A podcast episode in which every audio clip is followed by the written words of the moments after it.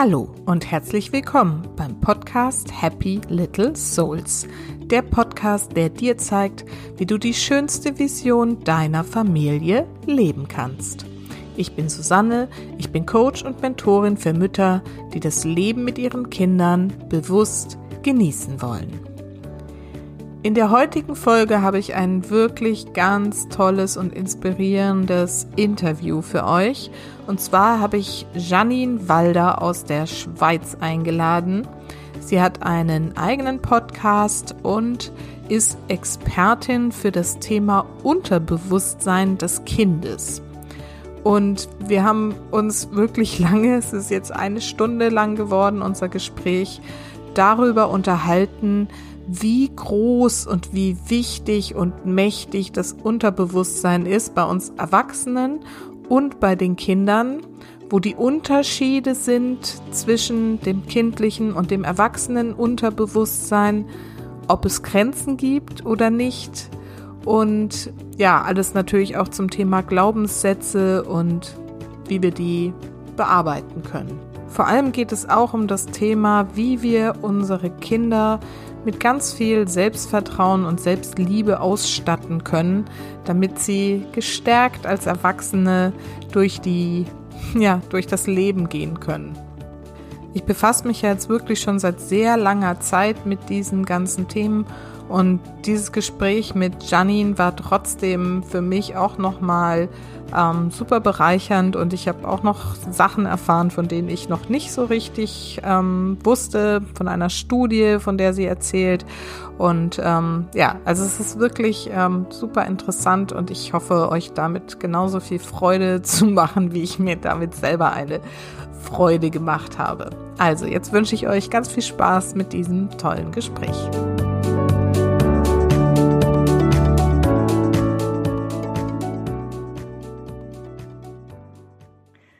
Hallo, wieder ein neues Interview heute. Ich habe Janine Walder aus der Schweiz eingeladen. Und zwar ist sie Hypno-Coach und Kursleiterin für Hypnobirthing Geburtsvorbereitungskurse. Und sie hat, wie ich auch, einen Podcast. Und zwar heißt der Terror Kids, der Erziehungsratgeber. Und sie ist schon ein bisschen länger damit unterwegs, seit einem Jahr jetzt. Außerdem ist sie Mutter von einem Mädchen und einem Jungen, Ehefrau und außerdem auch eine Homeschool-Mom.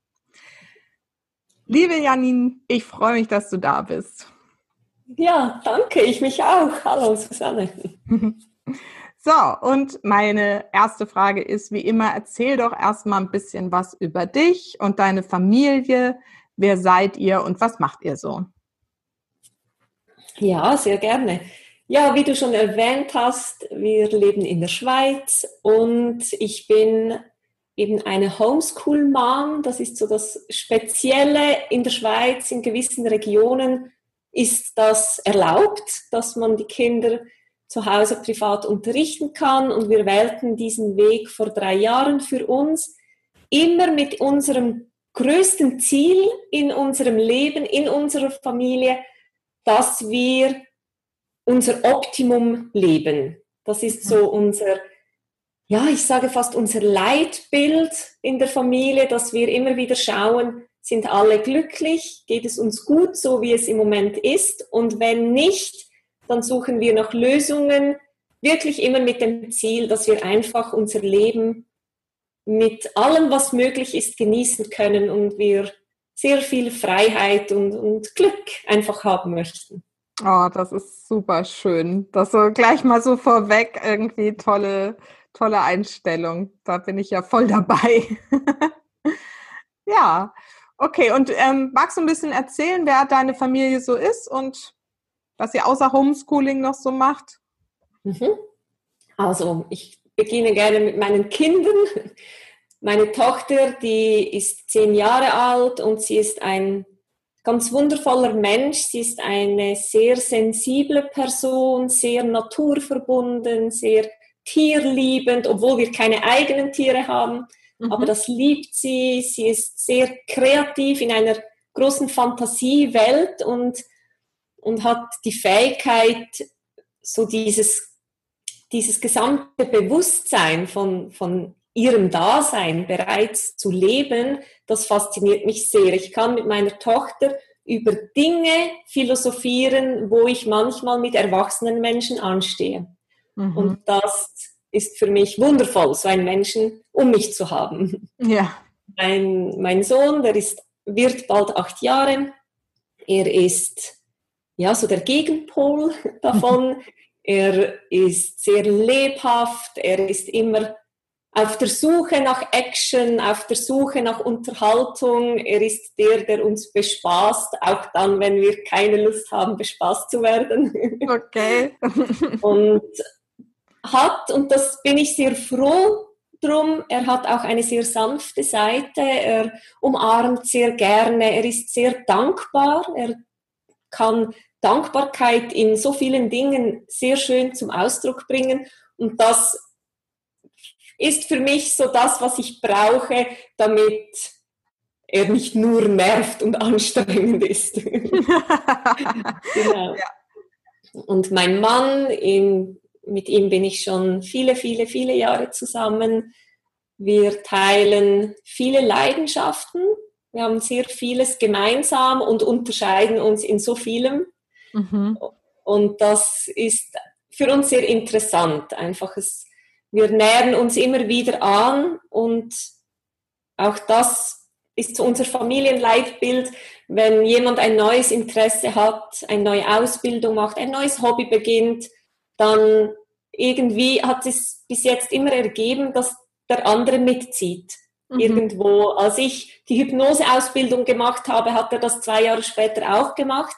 Aha. Nicht unbedingt, weil er das nützen, nutzen möchte, sondern mehr, um zu verstehen, von was mhm. ich spreche, was ich gelernt habe und einfach so, wir gleichen uns immer wieder so unseren unterschiedlichen Dingen an und das gibt sehr viel Harmonie schlussendlich. Das finde ich wundervoll. Das finde ich ja auch super spannend. Ja. Habe ich auch noch selten ja. gehört, dass das dann der Mann aus Interesse auch irgendwie solche Ausbildungen macht. Das finde ich ja wirklich großartig. Also ja, ich kenne das so, dass glaub, wir machen das auch so mit den Hobbys, dass wir mal so ein bisschen gucken, wobei ich das auch völlig in Ordnung finde, wenn jeder so seine eigenen Bereiche hat. Aber bei uns ist das neueste Thema Segeln und da werde ich mich wohl auch noch mal irgendwie mit befassen. Mhm. Ja, okay. super. Also vielen Dank für die schöne Einleitung das, ähm, und das offene Teilen. Ähm, du hast dich ja in deinem Podcast Terror Kids, der Erziehungsratgeber, heißt der, ähm, auf das Unterbewusstsein von Kindern spezialisiert. Wie bist du denn zu diesem Thema gekommen? Mhm.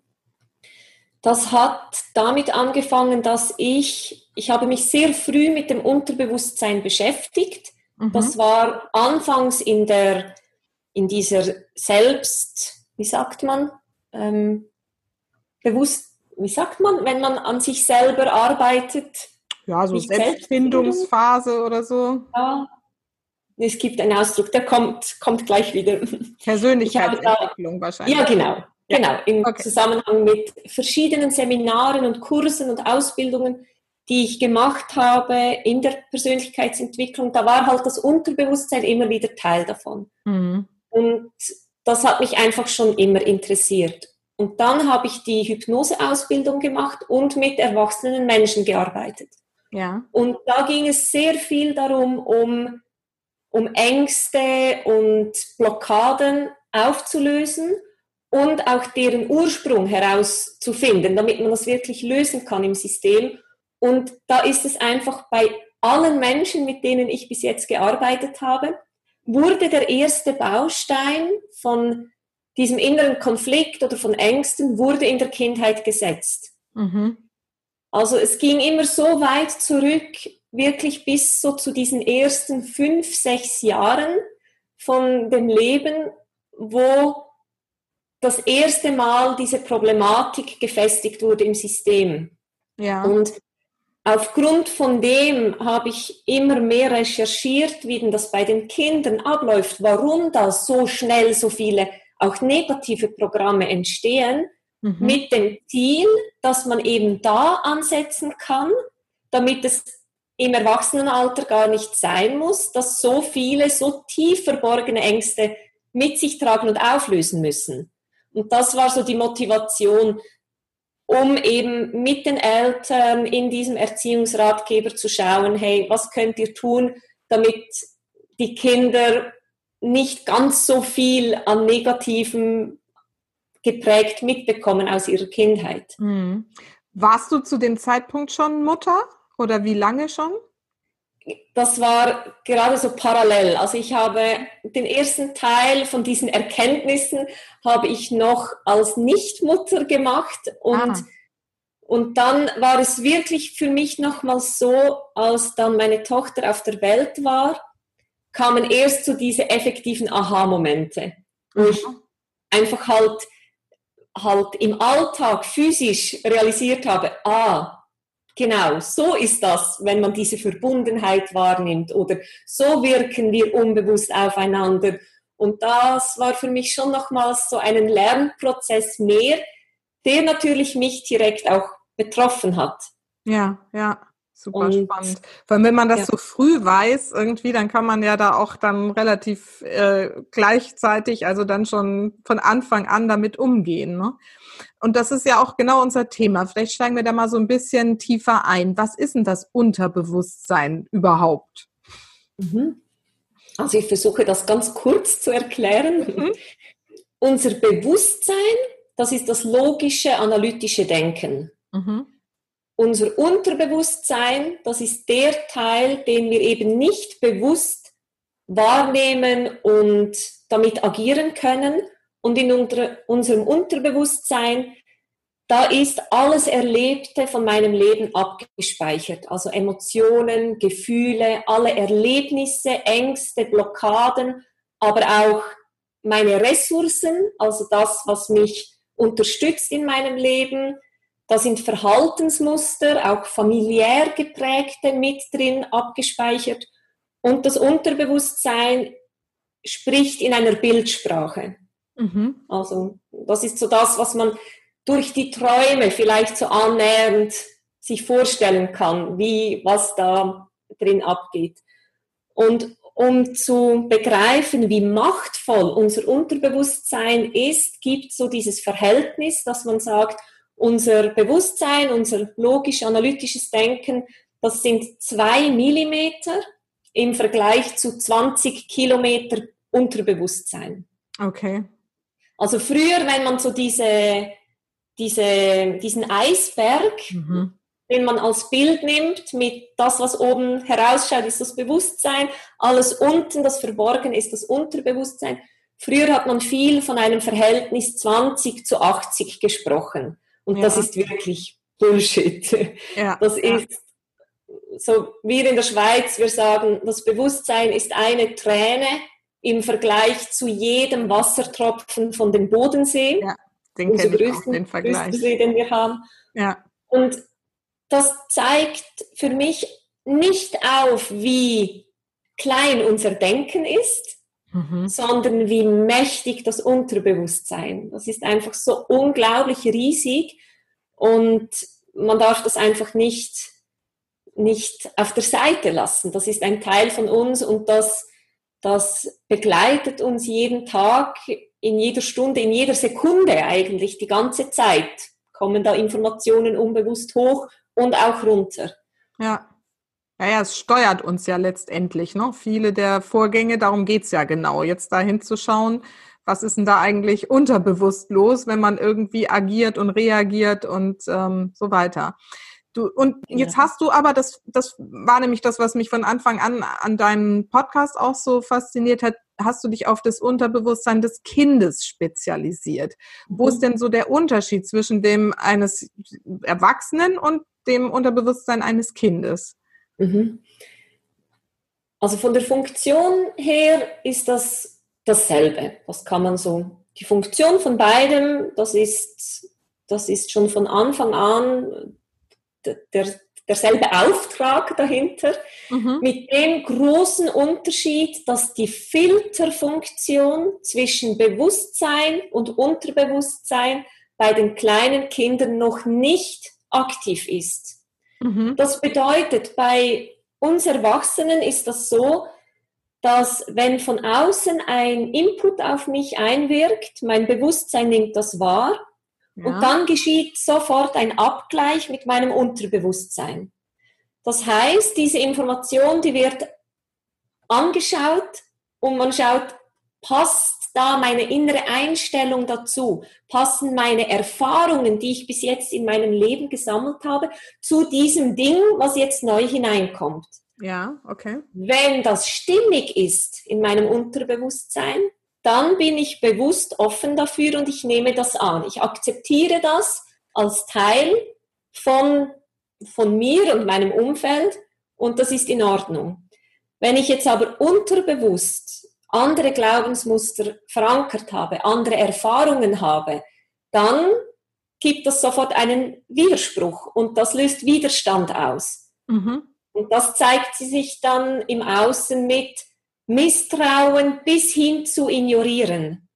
Also es kann sogar sein, dass jemand bewusst etwas nicht wahrnehmen kann oder nicht sehen kann, Aha. weil es in seinem unterbewussten System keine Realität ist.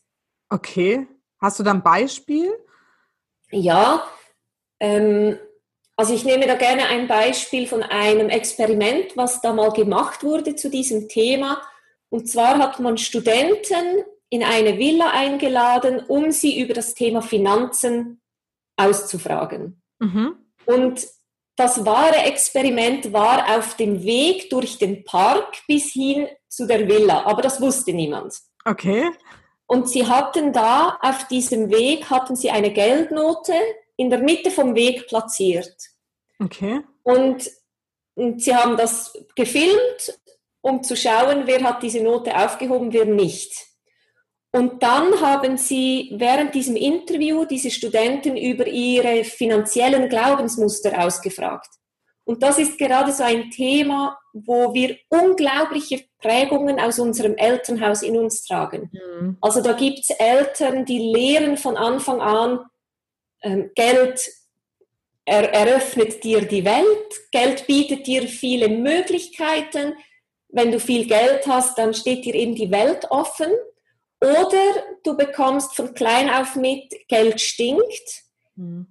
Wasch dir die Hände, nachdem du dein Geld in, den, in der Hand hattest. Oder die reichen Menschen, die haben Dreck am Stecken oder Leichen im Keller. Einfach so diese negativen Glaubensmuster zum Thema Finanzen.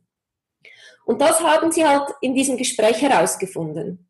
Okay. Und dann so als letzte Frage bereits beim, beim Verabschieden haben die, diese Experten dann gefragt, ja, ah, übrigens, haben Sie was gefunden auf dem Weg hierhin? Und das war wirklich durch alle durch so, dass die, die negative Finanzfelder in sich tragen, die haben diese Note nicht gesehen. Ist ja der Knüller. Das ist Und die, ja. die, die sagen, ja, ich bin ein Geldmagnet, Geld nicht. Die haben diese Note von weitem gesehen und logischerweise aufgehoben, eingesteckt. Ja, und man ja. kann sich das so vorstellen, unser, unser System nimmt diese Note von Anfang an wahr, bei jedem. Mhm. Weil wir sind ja mit so viel mehr Kanälen offen und, und saugen auf, was da an unzähligen Inputs kommen. Und dann kommt der Abgleich. Geld liegt auf der Straße. Ist das möglich? Und eben wenn diese finanzverhindernden Glaubenssätze in uns sind, dann ist klar, nee, Geld fällt mir nicht einfach zu. Man muss hart arbeiten für Geld, mhm. aber auch dann macht es dich nicht glücklich. Also spürt dieser Filter dieses Ungleichgewicht. Und jetzt kommt das Wichtigste. Unser System ist immer bestrebt danach, dass wir in Wahrheit leben. Ja. Also unser Bewusstsein lenkt unser Leben immer so, dass wir in Wahrheit mit unseren unbewussten Glaubensmustern leben, weil sonst mhm. würden wir ja tagtäglich realisieren, dass wir uns belügen würden. Hm? Also wird uns das nicht bewusst. Und dann lenkt unser Bewusstsein uns in dem Moment in eine andere Richtung. Zum Beispiel, wir hören plötzlich einen Vogel zwitschern, wenn diese Note vor mir liegt. Und okay. dann schaue ich hoch. Ah, dieser Vogel. Und ich gehe an der Note vorbei und ich habe das Geld nicht gesehen. Ja. Oder ich denke, ich könnte doch mal auf die Uhr schauen. Ja. Einfach, das sind diese Ablenkungsmanöver, die uns, die uns davon weglenken, damit wir nicht eine innere Lüge mhm. für uns irgendwie ausmachen müssen. Faszinierend. Das ist ja echt, also das habe ich so auch noch nicht gehört. Ich befasse mich da jetzt auch schon wirklich lange damit, aber das ist echt auch eine super Geschichte da mit dem Experiment. Sehr, sehr gut. Und jetzt wollten wir ja eigentlich noch den Unterschied zum Bewusstsein oder Unterbewusstsein bei den Kindern nochmal erläutern. Da hast du vorhin gesagt, da sind weniger Filter dran. Wie zeigt sich das denn? Mhm. Also dieser Filter ist noch nicht aktiviert. Das bedeutet, die Kinder, die nehmen diese Inputs, die von außen kommen, ohne diesen Abgleich als Wahrheit auf. Mhm. Also alles, was da an sie herangetragen wird, das wird direkt als Erfahrung abgespeichert. Mhm. Und das erklärt eigentlich schon alles, ja. wenn man sich das so bewusst macht, was das bedeutet. Wenn dann eben zum Beispiel ein Lehrer immer wieder dasselbe kritisiert beim Kind, immer wieder sagt, ach, du schreibst nicht schön, schreib doch schöner, das ist ja nicht lesbar, schreib das bitte nochmal. Und das hört das Kind drei Jahre lang beim selben Lehrer und das Kind hat in dem Alter einfach noch nicht diese Fähigkeit, das, das von außen eben zu analysieren und zu realisieren, Moment, aber die anderen sagen doch, du schreibst gut oder die anderen können das doch lesen oder ja, ich übe ja noch, das kommt schon. Das haben sie nicht, mhm. sondern das geht sofort ins Unterbewusstsein und bildet dort dieses, diese Prägung, dieses Muster.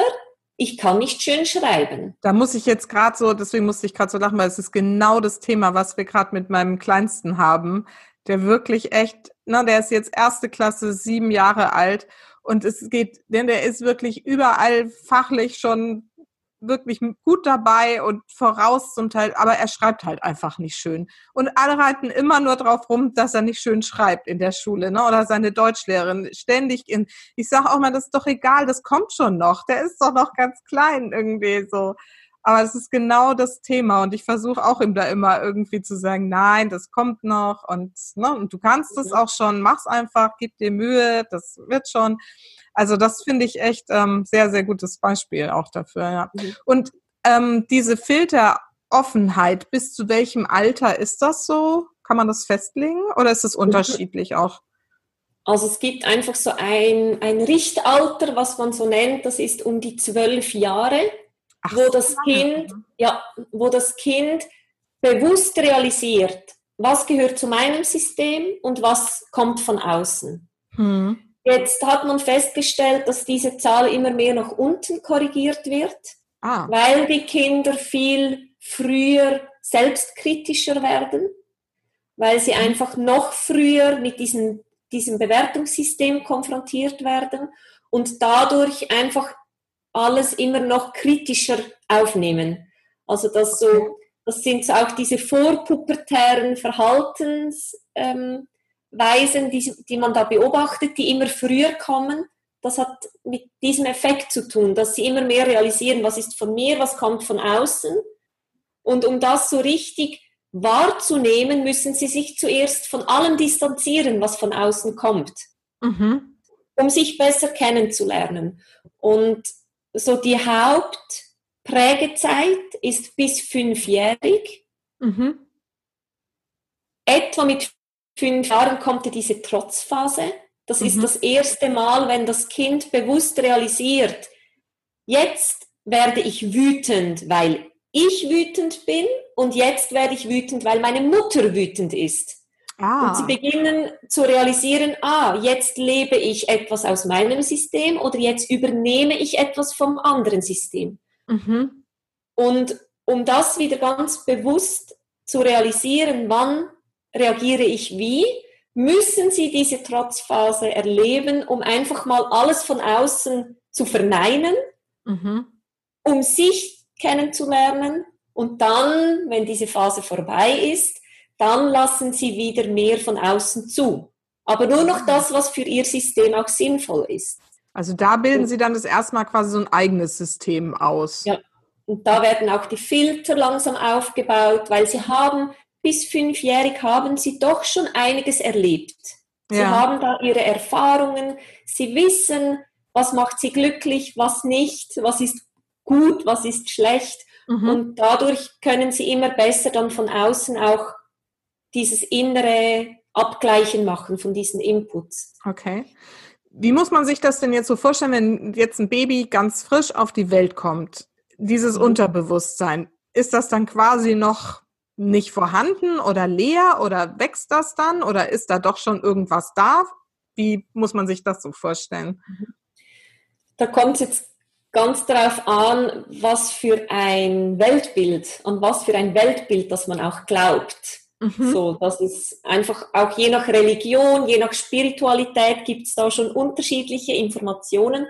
Ich für mich, ich habe das so erfahren, dass das Unterbewusstsein von dem Kind einerseits seine Urprogramme drin hat. Jeder Mensch hat Urängste zum Beispiel oder halt Urprogramme, die es auch wieder, je nachdem an was man glaubt, aus Vergangenem mitnimmt und das kindliche Unterbewusstsein ist gefüllt von den Programmierungen von seinen Eltern. Mhm.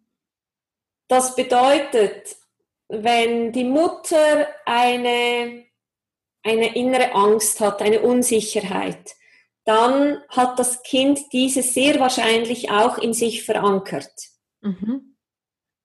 Es ist aber noch nicht aktiviert. Wenn jetzt aber im Außen eine Situation geschieht, die in diese Richtung ähm, geht, dann wird dieses Feld wie aktiv. Und das ist der Moment, wo man als Mutter sich so als Spiegel beim Kind ja. beobachten kann und realisiert so, hm, die macht ja das wie ich, warum? Das ja. ist so, weil eben ganz, ganz viel von unserem System im Kind bereits verankert ist. Mhm. Man kann sogar so weit gehen, dass man sagen kann, dass die Kinder bereits die Erfahrungen und Programme gespeichert hat von dem, was ich als Mutter in Zukunft noch erleben werde. Okay, wie?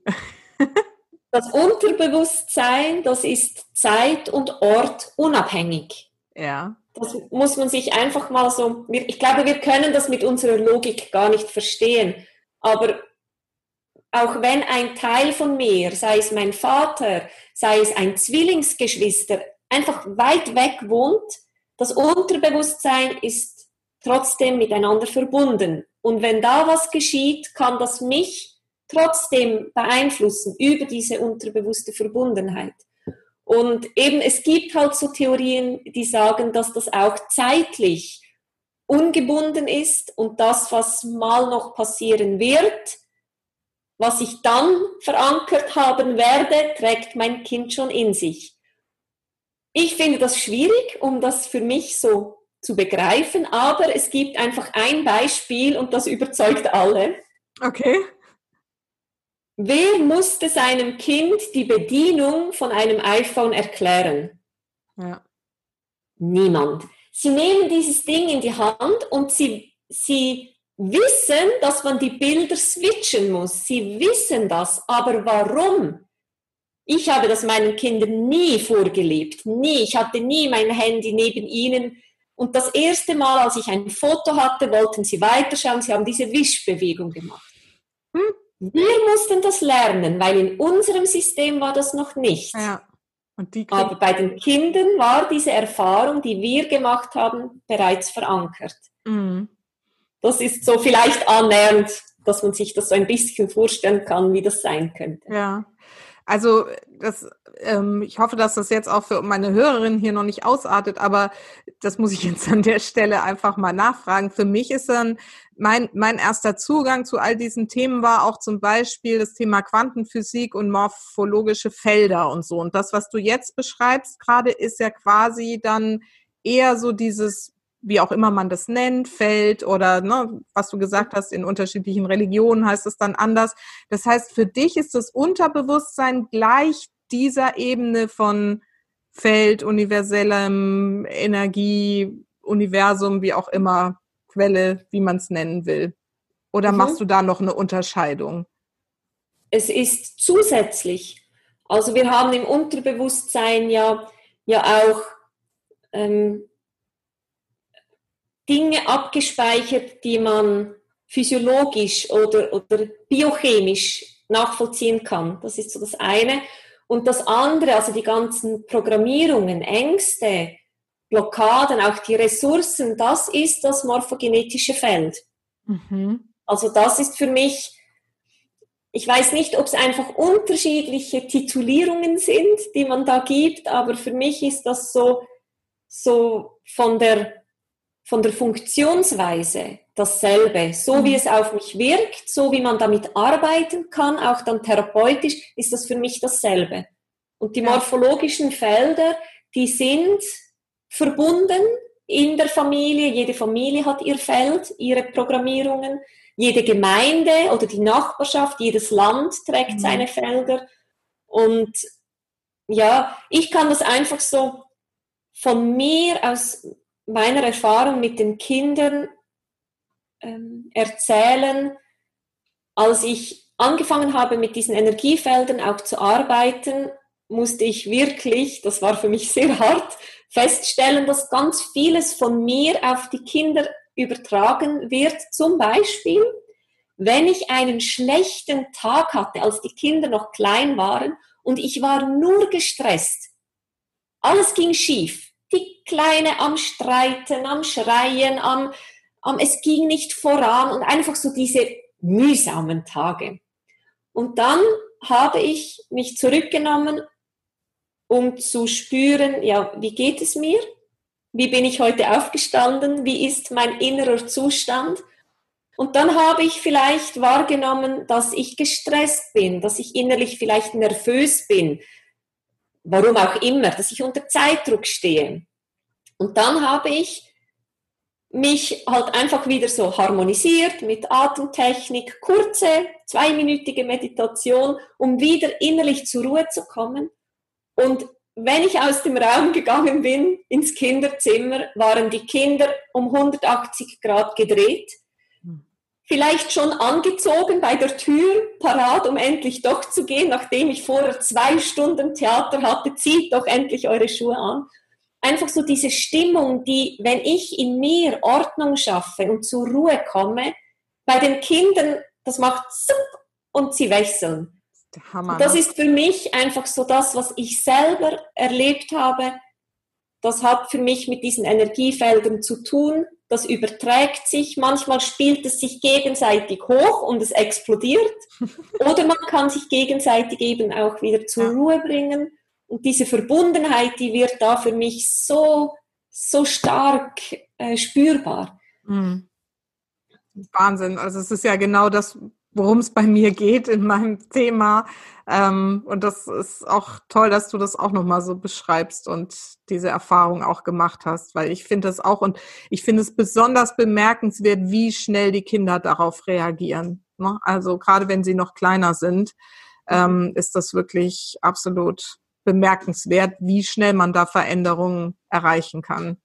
Sehr faszinierend. Und auch, also für mich war das ein schmerzhafter Prozess um mhm. wirklich zu realisieren, dass all die schlechten Tage, die waren wegen mir. Die mhm. Kinder, die wollen einen ja nie böse, die wollen einem nicht stressen und ärgern und nerven, in diesem Alter sowieso nicht. Mhm. Also wusste ich ja, dass es einfach wirklich an mir liegt. Ja. So, und das war, fand ich schon noch hart. So. Guck mal, das finde ich ganz interessant, dass du das jetzt als, das war für dich hart beschreibst. Für mich war mhm. das eine totale Erleichterung weil ich in dem Moment realisiert habe, wow, das ist, es liegt in meiner Hand, ich kann es beeinflussen. Ich muss gar nicht an dem Kind irgendwas tun und das irgendwie in Therapie oder sonst was schicken oder ich, sondern ich kann bei mir ansetzen und kann damit Veränderungen auch dann beim Kind ähm, ja mitbewirken. Und das war für mich echt so, wow, wie spannend ist das denn? Und damit jetzt die ganze Zeit so rumzuspielen und zu gucken, was funktioniert da und wie geht's am besten und hilft Meditation gut oder hilft was anderes besser.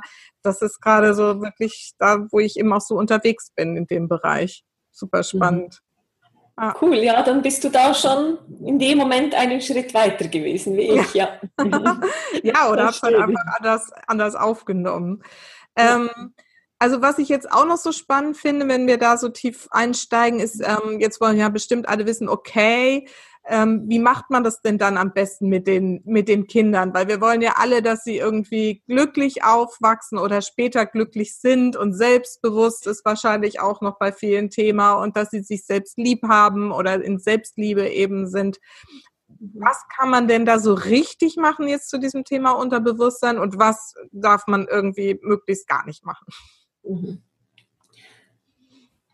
Also nur, nur schon mal die Erkenntnis, dass es da Zusammenhänge gibt mhm. und dass man gegenseitig aufeinander wirkt. Nur schon diese Erkenntnis finde ich super wertvoll. Mhm. Auch mit dem Wissen, dass man sich nicht verrückt machen sollte deswegen. Ja. Gerade diejenigen Mütter, die das wissen und so für sich immer das Gefühl haben, ich müsste es doch wissen und richtig machen, die sind so hart mit sich selber. Mhm. Die die beschimpfen sich innerlich dann selber, wenn es eben mal an einem Tag nicht gut funktioniert hat oder über eine gewisse Phase nicht gut funktioniert hat. Also von daher immer so, man weiß es zwar, man kann darauf schauen, darauf acht geben, dass man es gut macht, aber wenn es nicht funktioniert, ist alles in Ordnung. Die Kinder werden schon ihren Weg gehen, so oder so. Also das finde ich einfach mal ganz, ganz wichtig.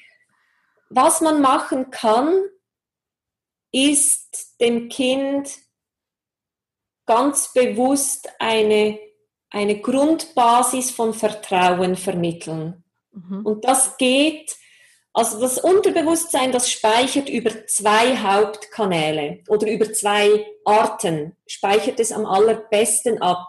Das eine, das ist über die Wiederholung. Mhm. Also eben der Lehrer, der über drei Jahre immer wieder bei jeder Schreibarbeit diese Schrift kritisiert, dieses Repetitive. Und das andere ist ein einmaliges Ereignis, was emotional ist. Mhm. Also wenn der Lehrer das immer wieder sagt, dann tröpfelt das so langsam ins Unterbewusstsein.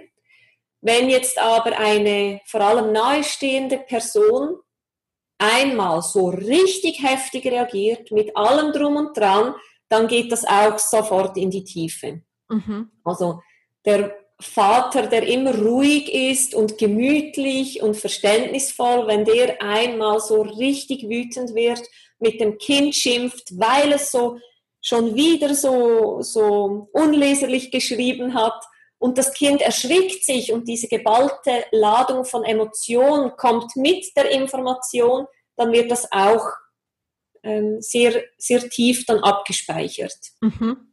Und das ist so etwas, diese zwei Wege, wo man sich bedienen kann. Einerseits dem Kind halt wirklich immer wieder betonen, du bist gut so wie du bist. Wir lieben dich für das, was du uns bietest in unserer Familie. Und und dieses Vertrauen halt aufbauen. Ich habe gerade gestern mit meinem Sohn noch vor dem Einschlafen wieder über dieses Thema gesprochen, weil wir mussten wirklich mit ihm schimpfen. Also wir mussten, wir haben mit ihm geschimpfen.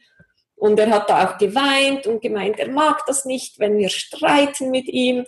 Und dann hatte ich wirklich so das Bedürfnis, ihm einfach einmal mehr zu bestätigen, hör mal, auch wenn du was tust, was wir nicht einverstanden sind, es ist richtig, gehörst du zu unserer Familie. Und ich bin glücklich, dass du zu unserer Familie gehörst. Und egal, was du alles noch an Dingen tust, wo ich nicht einverstanden und nicht glücklich bin, ich werde dich immer lieben und du wirst immer zu unserer Familie gehören. Mhm. Und einfach diese Message, diese Botschaft einmal mehr dem Kind sagen, als dass wir es in Unsicherheit zurücklassen, mhm. da hat man schon sehr viel gut getan. Ja. Und das andere, was ich wirklich so als, als mächtigste, als mächtigstes Werkzeug anschaue, wie wir auf unser Kind einwirken können, ist dieses emotionale Feiern von Erfolgen. Ja.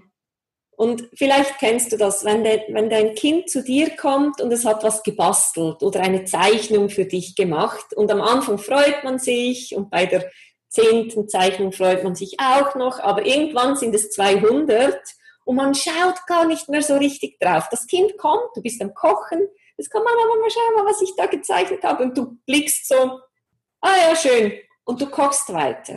Kennst du das? Äh, ja. Ja, danke, genau. Jetzt, bei dem Kind lässt ja diese Freude nicht nach, weil es hat ja diesen Erfolg. Es hat ja dieses Werk selbstständig hinbekommen und das möchte es teilen, weil es sich freut. Mhm. Nicht wegen Anerkennung, sondern weil es sich freut. Und die Kinder sind ja freudegeleitete Wesen, die wollen das teilen. Jetzt kommen sie zu dir und du schaust nur so rüber und nickst, ah ja, schön, und du machst dein Ding weiter. Und das dämpft diese Freude so dermaßen ein, diese Lust, kreativ zu sein, diese überhaupt, diese Energie aufzubringen, um etwas zu kreieren, die wird so gebremst. Mhm. Und da kann man, es, man muss das etwas trainieren, also ich musste das wieder etwas trainieren, einfach bewusst meine Tätigkeit unterbrechen, mich dem Kind widmen und dann einfach so diese Energie, die vom Kind kommt, diese Freude wahrnehmen, damit sie auch in mir wieder wächst und mhm. dann genau so das rauslassen. Vielleicht das Kind mhm. hochheben, in der Küche herumwirbeln und rufen, ja, yeah, das hast du so cool gemacht und mhm. einfach diese Freude widerspiegeln.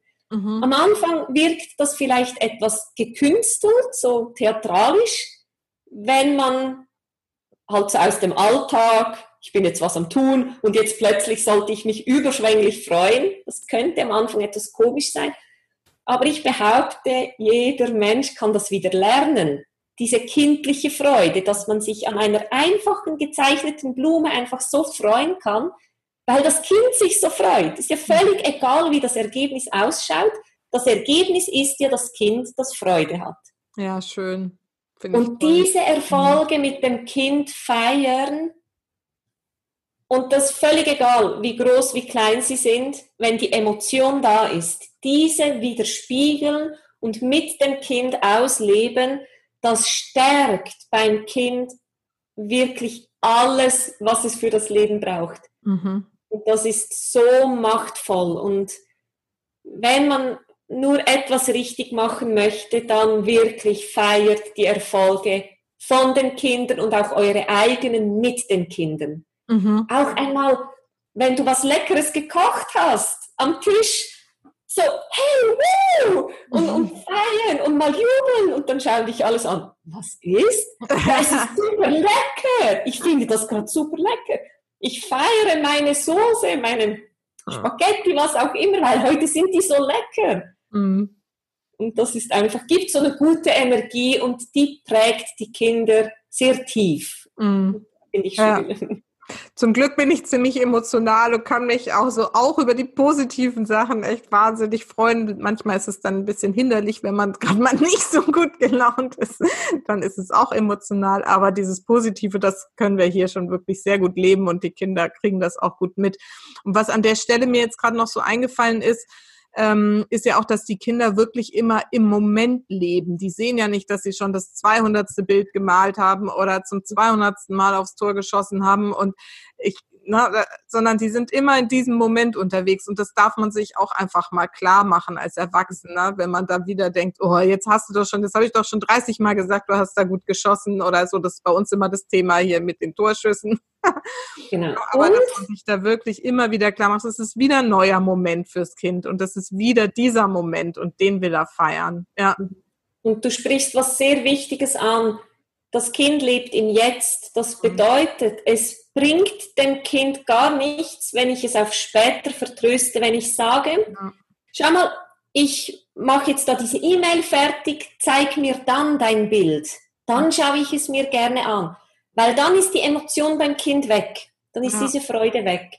Genauso wie wenn das Kind eine Frage stellt, weil es, weil es interessiert ist an was und du sagst, ah, ja, das schauen wir morgen an. Mhm. Morgen, das ist für das Kind so weit weg. Morgen hat es das Interesse nicht mehr und dann entsteht Frust bei der Mutter oder wenn es der Lehrer betrifft, beim Lehrer. wenn das Kind am nächsten Tag dann gar nicht mehr zuhört, wenn ja. doch jetzt diese Informationen ähm, gezeigt oder ge ihm geboten werden. Aber für das Kind, es muss einfach jetzt sein. Mhm. Weil nachher, später, das existiert nicht. Mhm. Ja. Wobei es eben manchmal im Alltag auch wirklich schwierig ist, ist dann ne, immer genau in diesem Moment zu leben, aber so diese, dass man sich dessen bewusst ist, auf jeden Fall, das ist so wertvoll und hilfreich. Mhm. Ah. Jetzt würde ich gerne noch ein Thema anschneiden.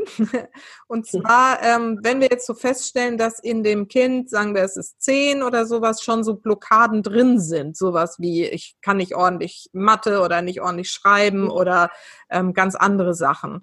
Ähm, Ängste oder irgendwie so Dinge. Das gibt's ja immer mal wieder, dass man dann auf so Auffälligkeiten stößt oder Schwierigkeiten. Und wenn wir jetzt all dieses ganze Wissen um das Unterbewusstsein haben und die Blockaden und Programme, die da drin sein können, wie arbeitet man denn mit Kindern am besten daran? Mhm. Da ist die erste Frage, die man sich selber stellen kann, wer hat ein Problem damit? Mhm. Hat das Kind das Problem oder die Mutter oder der Lehrer oder den Vater, wer auch immer? Wer hat das Problem? Und ganz, ganz oft kann man dann die Hälfte davon schon mal streichen. Dass ja. eben nicht das Kind, das, das siebenjährige Kind, das in der Nacht noch Bettnest oder, oder mit zehn noch nicht leserlich schreibt, das Kind stört es nicht, wenn man es lassen würde. Wenn man nicht die ganze Zeit auf ihm herum kritisiert, das Kind hat vielleicht gar kein Problem damit. Aber die Mutter, die findet das schlimm oder der Lehrer ärgert sich darüber oder die Oma kann dieses Verhalten gar nicht akzeptieren. Mhm. Dann sind das die Personen, die man eigentlich dann coachen müsste. Und nicht das Kind, weil das Kind kann nichts dafür, dass ich ein Problem habe mit seiner unleserlichen Schrift. Das ja. ist mein Problem. Und da kann man sich als Mutter auch einfach mal wieder die Zeit nehmen und so ehrlich zu sein mit sich selber und zu hinterfragen, warum stört mich das? Was löst es denn in mir aus, wenn mein Kind die Nachbarn nie grüßt? Ja. Ist das wirklich so schlimm? Um was geht's da? Ah, ich, ich habe Angst um meinen Ruf. Ich möchte, dass mich alle im Quartier mögen. Mhm. Dann ist das mein Problem. Dann muss ich bei mir arbeiten aber doch nicht dem Kind jeden Tag vorwerfen, warum grüßt du deinen Nachbar nicht? Und der Nachbar, der kommt und sagt, du grüßt nie, du bist ein unanständiges Kind. Mhm. Ja, dann hat der Nachbar ein Problem und ich, aber nicht das Kind. Mhm. Wenn aber das Kind leidet, weil es wirklich bereits gewisse Programmierungen in sich trägt, wo es, wo es hindert am Vorwärtskommen im Leben, ja. am Ziele erreichen, auf seinem Herzensweg weiterzugehen, dann würde man das schon beim Kind anschauen. Entweder wirklich mit einem Coaching, mhm. da gibt es ganz sanfte Methoden, ganz, ganz viel Verschiedenes. Das kann von Homöopathie über Bioresonanz, über Energiecoaching.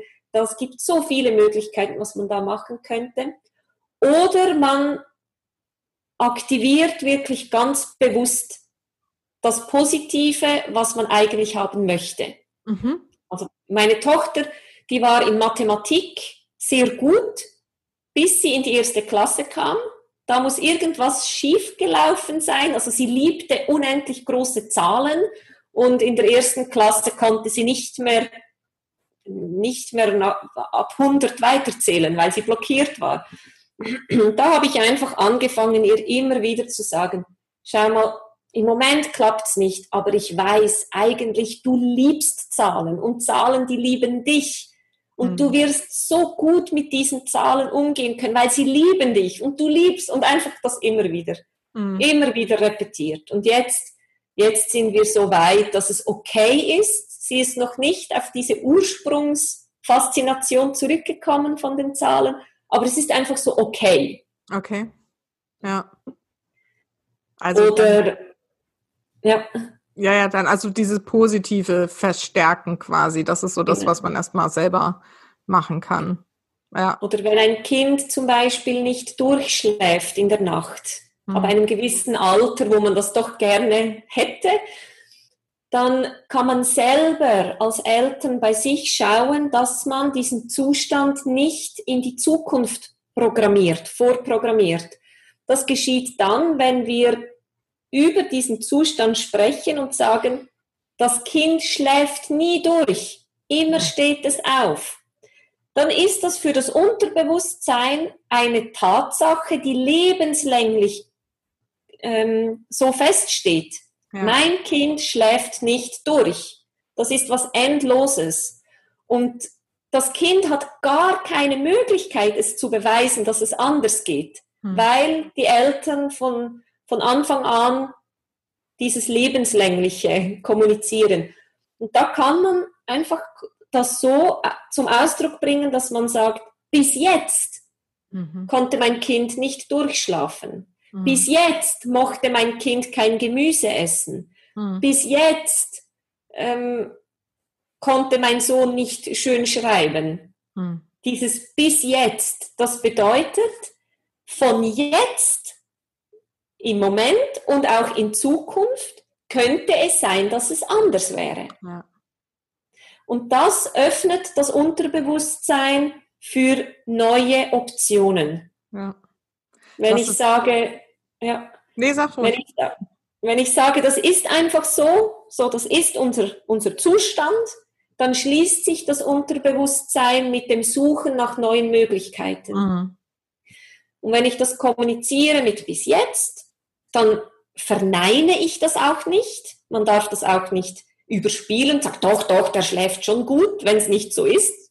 Ja. Die sind ja nicht blöd, die Unterbewusstsein der Kinder, sondern bis jetzt war das so.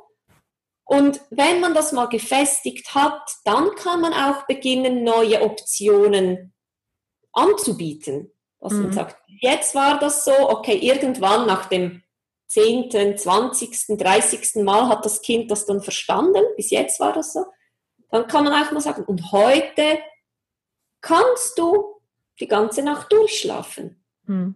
Es sei dir frei, für dich neu zu entscheiden. Das ist so ja. dieses, ich übergebe dir die Verantwortung und auch das Vertrauen, du kannst das. Ich, ich vertraue dir, dass du ab heute auch Gemüse gerne essen magst. Mhm. Bis jetzt, ich weiß, bis jetzt hattest du das nicht gerne, aber ich bin offen dafür, dass du das ab heute vielleicht ganz anders machst. Mhm. Dann darf das System vom Kind wieder selber entscheiden. Ja. Ich glaube, das ist letztendlich eine der aller, aller wichtigsten Lektionen für Eltern, ne? dass sie irgendwie aufpassen, in was für Schubladen sie die Kinder stecken, in was für Vorannahmen sie mit den Kindern gehen und dass sie von diesen Glaubenssätzen, mein Kind ist so und so und so, loslassen und sagen, das muss aber nicht so bleiben. Das, äh, vielen, mhm. vielen Dank, dass du das nochmal so ausgeführt hast. Das finde ich so mega wichtig, weil das kann so viel Veränderung bringen, wenn man da so ne, bei sich selber solche Glaubenssätze aufdeckt und die loslässt und eben vor allen Dingen auch bei den Kindern und am besten gar nicht erst damit anfängt. Mhm, ja, ja. Ja. Mhm. Super, ich danke dir total. Das ähm, war jetzt ein mega, mega spannendes Gespräch. Ähm, ich habe immer noch so ein paar Fragen am Schluss, ich immer gerne ja. wieder stelle. Was ist dir denn so am wichtigsten für deine Kinder? Was möchtest du denen mitgeben und wie lebst du das? Mm. Ich orientiere mich da immer der Frage, an was sollen sie sich mal erinnern, wenn sie alt sind.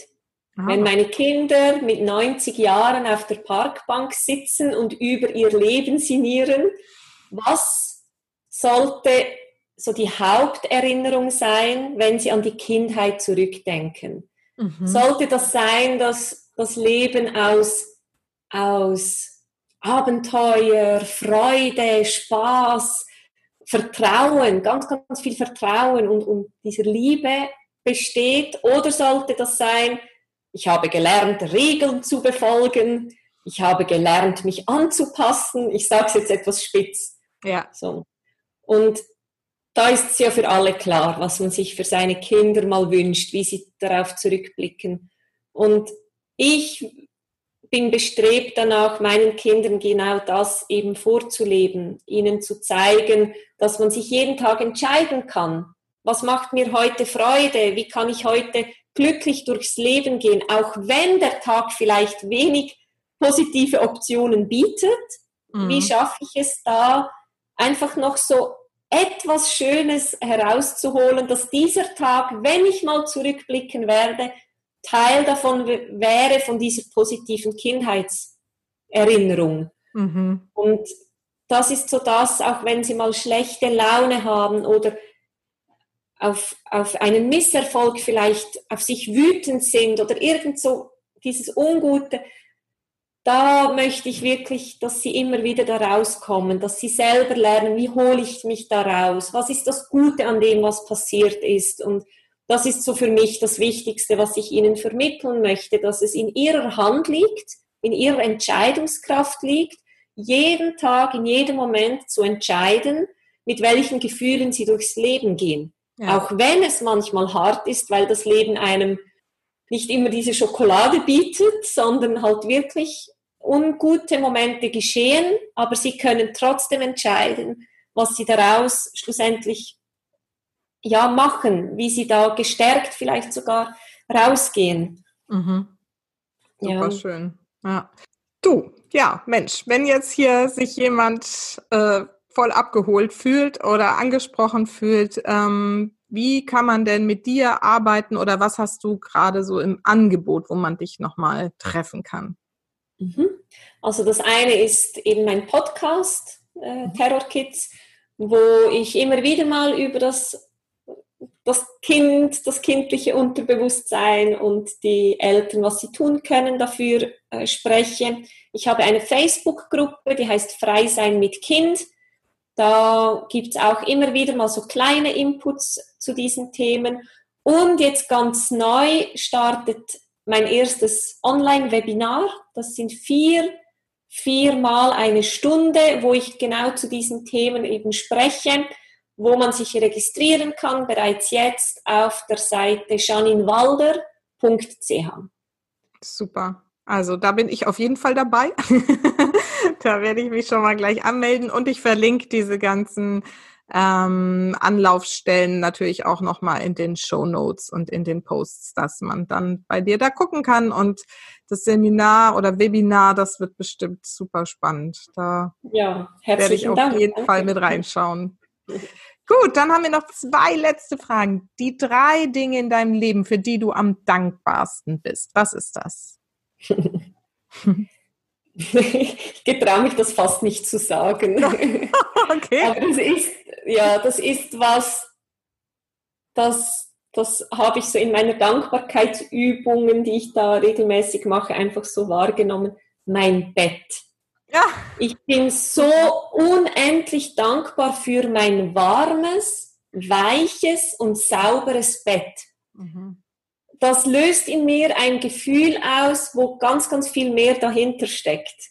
Mhm. Es ist so, das heißt, ich habe ein, Dach über dem Kopf, das heißt, wir haben genug Geld, um frische Bettwäsche zu haben, das heißt, ich liege bequem, das heißt, meinem Körper geht's gut, ich bin satt, ich muss nicht hungern, einfach so, wenn ich am, am, Abend in meinem Bett liege und ich weiß, meine Kinder liegen auch in einem warmen, weichen, sauberen Bett, auch sie sind satt und gesund, alle um mich herum, so das löst in mir ganz, ganz viel Dankbarkeit schon mal aus, so dieses Bett einfach. Toll, schön, ja, so ein Anker, ja. ne? Mhm. Ja, ich bin sehr dankbar für mich, so wie ich bin, dass ich ein offener Geist habe, der es zulässt, neue Wege zu gehen, der mich kritisch mein Leben betrachten lässt, immer wieder auf der Suche nach meinem Optimum. Da bin ich wirklich dankbar für meine Hirnzellen, die das zulassen. Mhm. Und allgemein einfach so mein Leben mit allen Menschen, die da mit hineingehören. Dass ich in der Schweiz lebe, finde ich ein großes Privileg, vor allem jetzt. Mhm. Wenn ich so aktuell mit diesem Lockdown sehe, wie es in anderen Orten ausschaut, geht es uns doch recht gut hier. Und eben die Gesundheit, die wir alle haben, meine Familie und Freunde, das ist so mein Leben, ich selber und mein Bett. Diese drei Dinge. super, super schön. Ja.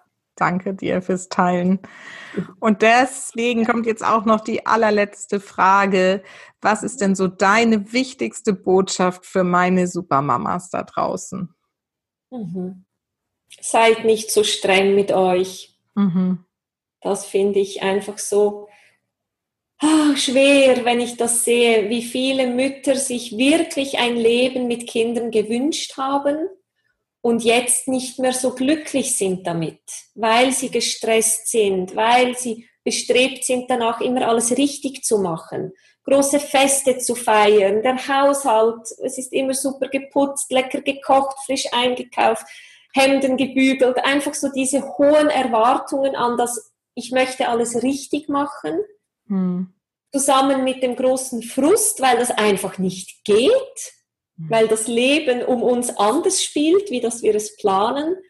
Und dann verlieren, habe ich das Gefühl, verlieren viele so den Blick auf das Schöne und Gute, was sie eigentlich hätten.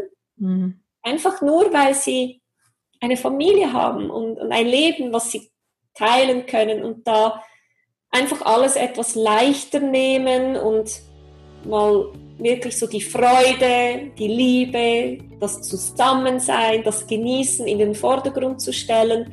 Völlig egal, ob jetzt eben geputzt war oder ob es halt mal Pommes, Pommes gab, so schnell essen, aber einfach so diese Freude leben. Das wünsche ich ganz einfach, dass das alle Mütter so erfahren dürfen. Super, super schön. Vielen, vielen, vielen lieben Dank. Es war echt ein ganz tolles Gespräch. Hat mir jetzt richtig viel Freude gemacht. Okay, danke dir.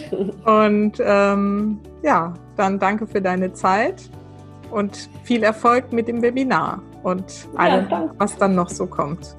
Viel Spaß weiterhin in der Schweiz danke. und auf dass dieser Lockdown bei allen bald irgendwie ein Ende findet. Unbedingt. Danke auch dir. Ja. Gut, bis dann. Tschüss. Bis dann. Tschüss.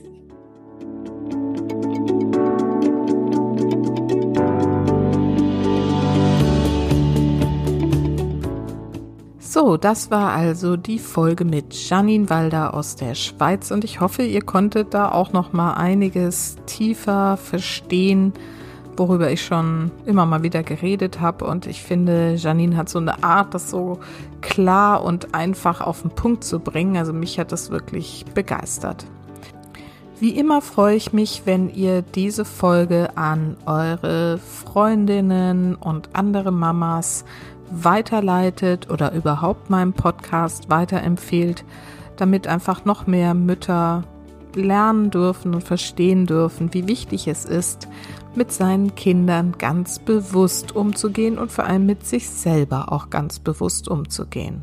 Und außerdem freue ich mich natürlich über jede weitere Rezension auf iTunes, einfach damit ich auch weiß, ähm, ja, ob euch das wirklich gefällt, was ich so für euch zusammentrage an Gesprächen und an Einzelthemen. Und ähm, ja, danke denen, die jetzt schon eine Bewertung auf iTunes dagelassen haben an dieser Stelle. Und in diesem Sinne wünsche ich euch jetzt einen ganz wundervollen Muttertag. Genießt es, lasst euch feiern und fühlt da ganz tief rein in diesen Tag, in diesen wundervollen Muttertag und mach dir bewusst, für deine Kinder bist du die allerbeste Mama der Welt. In diesem Sinne, vergiss nicht, Familie ist, was du daraus machst. Alles Liebe, bis ganz bald, deine Susanne.